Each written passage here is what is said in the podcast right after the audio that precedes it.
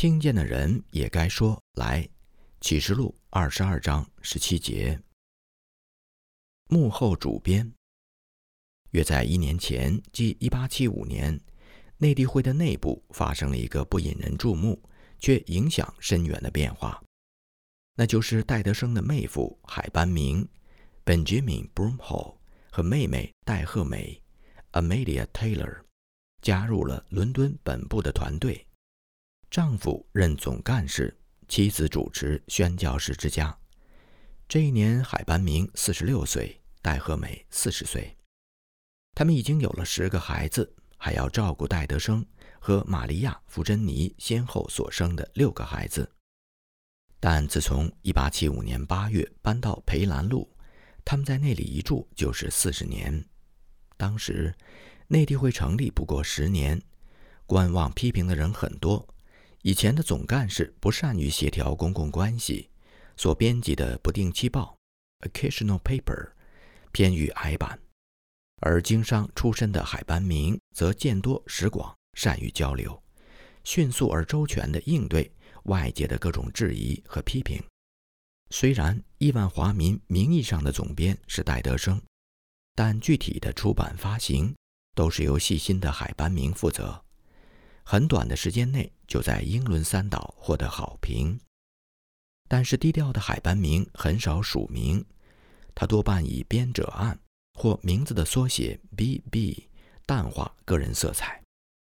现在戴德生将于本月带领新的宣教士回到中国，编辑月刊的重任便完全落到了这位幕后主编的肩上。由于海班明社交圈广。使他能够征集联络不同背景的牧师发表文章。在九月号《亿万华民》上刊登的是一位埃德蒙牧师的正道，他的题目是“不同的人传福音会陈述福音不同的层面”。从某种角度而言，福音是历史，就是事实的记录。在这些史料的基础上，福音也是君尊伟大的宣告。从另一个角度看，福音还是命令，在更多的时候，福音是以邀请的样式来引介于人。听见的人也该说来。在福音书中，来的信息是如此反复出现，令人难忘。而启示录当中这节以“来”字收尾的经文，则告诉我们，来并非事件的终止。首先，这些经文强调福音呼召的普世性。神不仅欢迎每个人来，而且赐给每个来的人权柄去邀请别的人。其次，这些经文将邀请变为责任和义务。在任何的时代，宣教机构要为宣教施工而向基督徒申辩，都是奇怪的现象。宣教也不是可有可无的选项。有谁可以一边和基督的工作隔绝，而另一边又指望能与基督本身联合呢？最后，宣教是个人的护照，所有的邀请都是针对个人的。布道家不是对一只属于集体的耳朵布道，而是对很多个人的耳朵布道；不是对一个大众的灵魂呼召，而是对所有人，也是每个人的灵魂发出呼召。在埃德蒙牧师的年代，异教世界对于很多人而言，只是放纵贪欲之地。而并非福音未得之地。今天，因着公共用语必须符合政治正确性 （political correctness），异教一词很少再次被使用了。用词变了，基督徒对这些地区的态度恐怕还没有改变。是的，在任何一个时代，全职宣教士永远是少数，但这并不是说留守家门的基督徒就可以放任自流。让我们来面对爱德蒙牧师在一个半世纪以前所提出的挑战。他说：“如果我们想做得更好，就让我们先成为更好的人；如果我们希望自己的邀请带着果效，就让我们自己先成为定义向西安迈进的朝圣者。”二访河南，显然河南之行再度引起读者的兴趣。戴亨利的宣教报告在九月号的亿万华民当中被移到了首要版面。戴章二人抵达开封，尽管在城门受到兵丁的盘问，总算顺利过关。戴亨利没有刻意的伪装，竟还没有人认出他是个洋人。在城里客栈住宿的时候，那客栈的老板却眼光独到。他诚恳地说：“他虽不愿意得罪尊敬的老外，但却不敢留他们住宿。两个人只能求见府台，府台勉为其难地答应了，却派了四个人日夜守在客栈的门口，形影不离地跟踪两个人五天。很多读书人也跟到了客栈。”当他们得知两个人不是罗马天主教的传道人时，又惊又喜。有一位回民的军官连续几个晚上拜访两个人，他可以读写阿拉伯文字，熟悉回教的教义，在当地穆斯林教徒当中影响很大。通过自学，他承认基督教的超越性，却还没有决志信主。他恳求戴章二人能够常驻开封。如果没有居所，他甚至愿意把自己的大房子卖给教会。戴亨利将这一提议上报了差会考量，但他本人却不抱希望。他说：“不单纯是因为在任何一个府城，尤其是首府，取得容身之地非常困难。我反对的主要原因是，在那些偏见比较小、士绅官吏反对较弱的小地方，往往能开展更大。”更持久的工作。戴亨利的思虑不是多余的。就在两年以前，有三个欧洲人从北京来到开封，他们寻找犹太人的居住区，结果被驱赶出城。他们住的客栈也被夷为平地。戴亨利此行之所以能够生还，也完全出于神暗中的保守。直到他和花国香教士在几个月后第三次访问河南的时候。才从当地一个路人的口中得知此事。那人说，去年十二月份，有一个洋人到府台讲道卖书，士绅老爷们去见府台大人，要求他把洋人赶走。府台大人做的是朝廷的官，无权下此命令。士绅老爷们同心起誓，准备杀了那个洋人。因此，十个人一队散布在城中各处，伺机下手。碰巧那天洋人没有上街传教，所以第二天他们又到客栈去找人，却发现那个洋人已经走了。士绅老爷们恼羞成怒，把那家店的招牌都打烂了，还扬言要放火烧店。店家不知所以然，也只能供出一件事，那就是洋人在昨天离店的时候行色匆忙。显然。这个路人并不知道戴亨利就是故事当中的洋人，而戴亨利当时也并不知道士绅们的密谋。但是神知道，也有大能要救那与他同行的人脱离凶恶。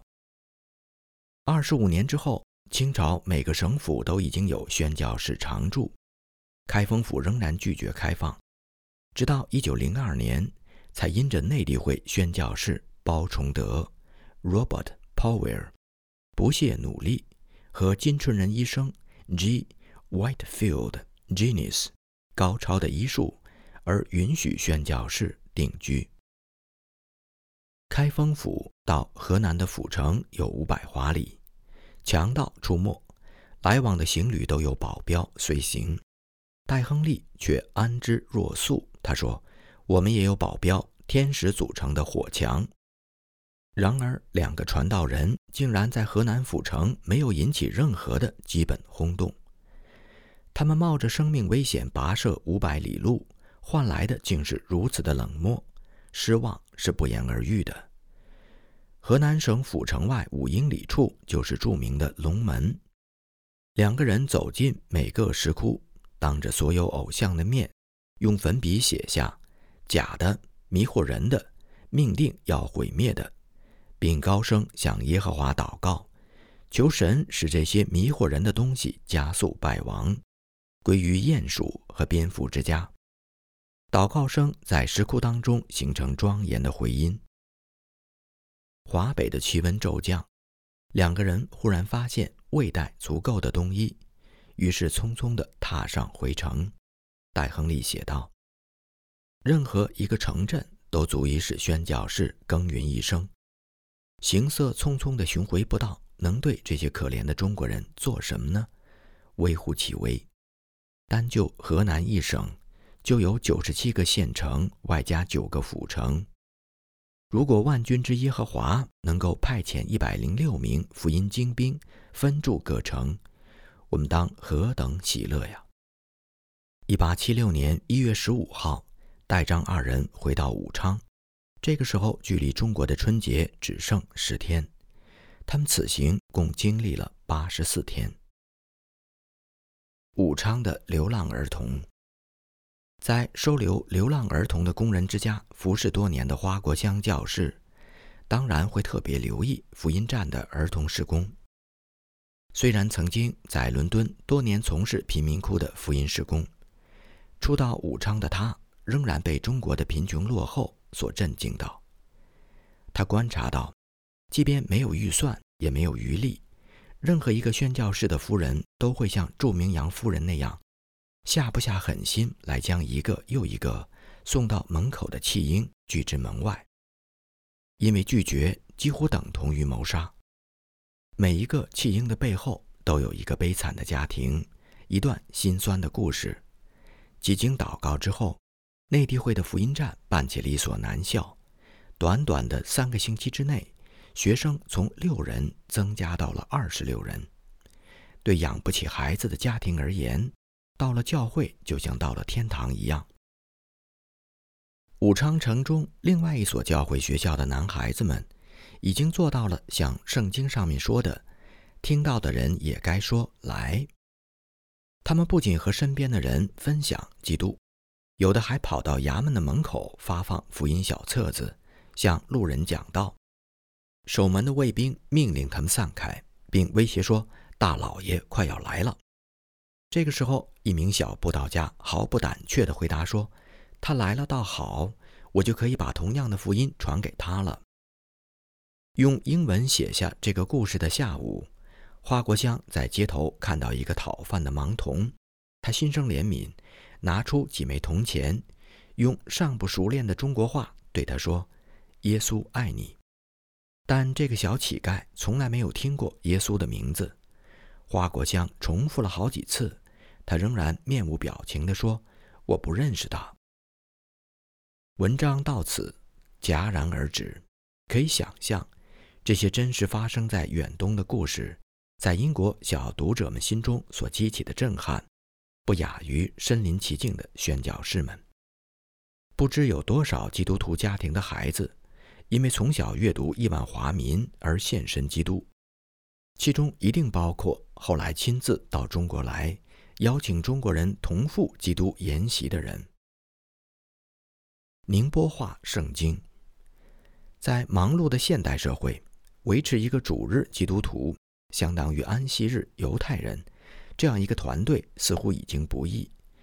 很多教会在推动周间活动的时候，都甚感吃力。读《使徒行传》，可以看到早期耶路撒冷的使徒们，每日在店里、在家里不住地教训人，传耶稣是基督。《使徒行传》五章四十二节。又看到比里亚人好于帖萨罗尼迦人，他们跟着保罗天天查考圣经，要晓得这道是与不是。《使徒行传》十七章十一节。我们心中常常疑惑。真的是每日吗？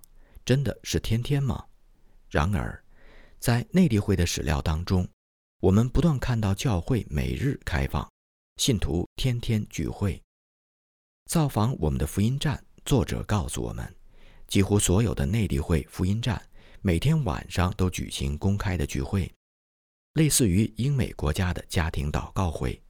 台州教会也不例外。当时中国文盲比例极高。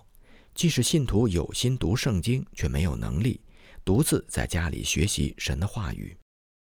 这些每天举行的常例聚会为时不长，因为聚会以后还有人留下来继续参加查经班和识字班，也有很多不信主的人被吸引来。虽然台州话与宁波话不尽相同，但当地信徒已经学会读宁波话的圣经。也学会了看每一页旁边的注释。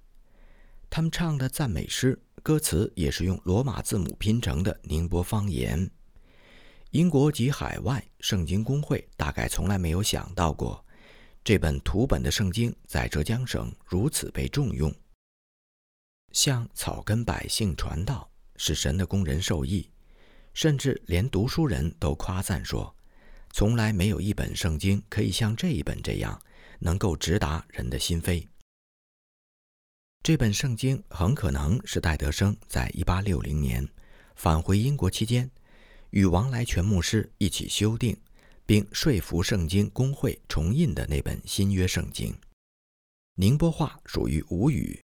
核心地区不会超过五千平方公里，但是宁波人移民各地经商谋生，在外部的人印象当中，宁波话成了浙江话的代表。云南滇岸的结局，一八七六年八月底九月初的伦敦教会举行了一系列欢送内地会宣教士的聚会，因为戴德生将于九月七号带领九名宣教士返回中国。其中有蓝帽密尔团队的老将，也有刚刚加入的新兵。其中陆惠礼夫妇因为健康的原因仓促回国，但泰州的施工不但没有中断，反而在当地刘牧师和阿良的主持之下稳步发展。在短短两年里，增加了三四十名新信徒，使陆惠里夫妇可以安心的在英国养病。这一次和另外一位蓝帽密尔团队的老童工，瑞士籍的夏安心姑娘，Miss Desgras 一起返回宣教工厂。W.A. Wills 教室是这个团队当中唯一的一位单身的男宣教士。从八月一号，在他的母会，位于帕克汉雷区 Peckham Ray 的公园路礼拜堂 Park Road Chapel。举行的欢送会上，我们了解到，神带领 Wills 经过了丧父、丧母、病痛等各样的苦难，直到他明白神要将更多的工作交给他之后，他的脊柱病开始慢慢的康复。他先后在家中开办了一个主日学，逐渐的拓展到户外，这便是贝尔花园路使团 （Bill's Garden Road Mission） 的起源。其他五位都是未婚的女宣教士，她们包括柯丽梅 （M. Craig May）、何丽 （Celia Horn）、休斯小姐 （Miss Hughes）、杰西·莫里 （Jessie Murray） 以及比利时的休伯蒂小姐 （Miss Huberty）。前面两位女宣教士克丽梅和何丽，这次随戴德生从英国到中国。两年之后，他们又随戴德生夫人傅珍妮从江浙北上太原，成为最早进入中国内地的单身女宣教士。在前途未卜的情况之下，不断差派新兵上战场，有很多人为内地会捏着一把汗。戴德生所秉持的不过是简单的信条，那就是有一位永生的真神，他在圣经当中说话。他说什么就是什么，他所应许的必然成就。戴德生举的例子简明而犀利。他说，由二十五个单词所组成的《约翰福音》三章十六节，用英文写一遍大约一分钟而已，但就是在这一分钟之内，已经有二十五个中国人的灵魂进入了永恒的沉沦。远在缅甸巴莫的范明德和索勒道。两个人翘首以待了几个月，终于迎来了他们的新童工，Harvey 医生夫妇。为了扩建住处，宣教士们动手干起了木匠活儿。当大家终于在夕阳下坐在阳台上享用晚餐的时候，恐怕还没有想到，阻碍他们从缅甸进入云南的马加里事件已经出现了转机。即将在英国出发去中国的戴德生一行也同样不知道时局的变化。他们上船一周之后，就是1876年9月13号，中英两国签署了《烟台条约》，作为滇岸的结局。按照条约，持清政府所颁发护照的外国人可以在中国内地旅行，人身安全将受到明文规定的保障。这个时候，还在海行途中的戴德生，心头回绕着很多烦心事。他的挚友史蒂斯小姐 Miss Stacy 四个月前去世了，这个打击曾经使他病了整整一周，无法工作。同工八年的于爱德 Charles Fish 夫妇，因为健康急转直下，不得不割下杭州总部的书记工作，借到美国返回英国休养。这意味着中国那头将有更加繁杂的施工等待着自己。而自己的健康恐怕也不会熬过中国的盛暑，以至于他此行只计划停留十个月，连妻子孩子都没有带在身边。然而，在第二年夏天到来之前，要打开内陆九省的门户，谈何容易呢？戴德生在一八七六年十月底抵达上海，才知道是万事效力的神。已悄然打开了福音通向内地的大门，经过镇江和武昌，将宣教童工们像火药一样炸向四方。烟台条约签订四个月后，内地会的宣教先锋们已经先后进入了六个新的省份。一八七六年到一八七七年的一年半当中，二十多位童工累计行走了三万华里。大幕渐起，锣鼓喧天，亿万华民的读者可以期待的，将是一部更为激动人心的宣教乐章。